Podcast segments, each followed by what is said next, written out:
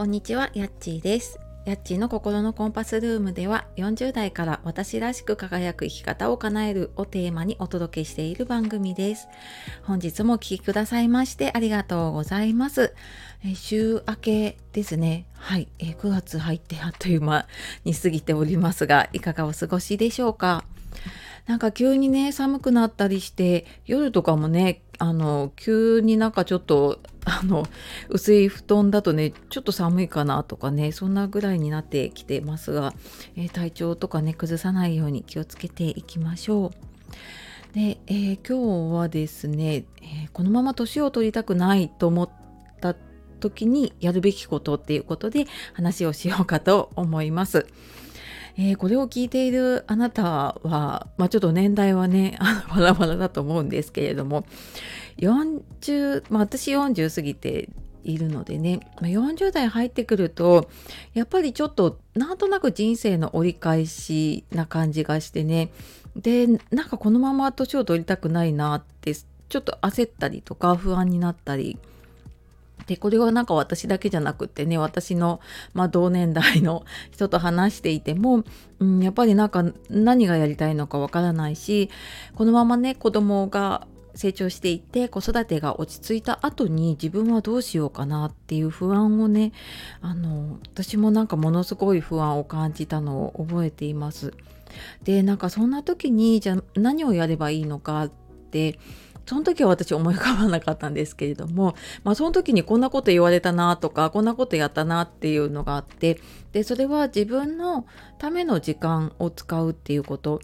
もっと言えば自分の未来のための時間を使うっていうことを、うん、やったらよかったなっていうふうに思っています。まあ、実際にねあのこれは私が34年前かなになんかやっぱりその40代過ぎていってちょっとんなんかこのままでどうなんだろうなって思い始めてからコーチングを受けてでなんか自分のやりたいこととかねんなんかいずれ起業とかできたらいいなってぼんやりと思い始めた時だったんだけれども、まあ、まだ子供もんちょっと小さかったし今より小さかったしで、まあ、保育園にね通っていたしで仕事も、えー、と会社員だったのでねあの通勤とかをしていてっていう中で自分のための時間ってどうやったら作れるんだろうってすっごい悩んだんですね。でもあのその時間を1週間に7時間作ってくださいって言われてでそれは毎日1時間でもいいし平日あまり取れないのであれば休みの日にとってもいいしっていうふうに言われたんですね。であじゃあ、あの分かったと思って とりあえず平日朝と夜に30分ずつ入れて、まあ、休みの日はまあ朝ちょっと時間取れるかなって入れたんだけどまあ予定通りいかないんですよね。で毎回毎回なんかどうでしたって言われてもいやなんか時間取れなくってでなんか毎回毎回同じことを繰り返していたなって思うんですね。でなんかまあそれもそのはずでそれまで全然まあ、独身の時とかねあの子供がいなかった時はまた別なんですけれどもねやっぱり子育てしながら仕事をしてから自分の時間って全然考えたことがなかったのでその自分の時間を取る方法ってうまくいく方法も全くわからなかったんですね。であのそれからいろんななんか時間管理とか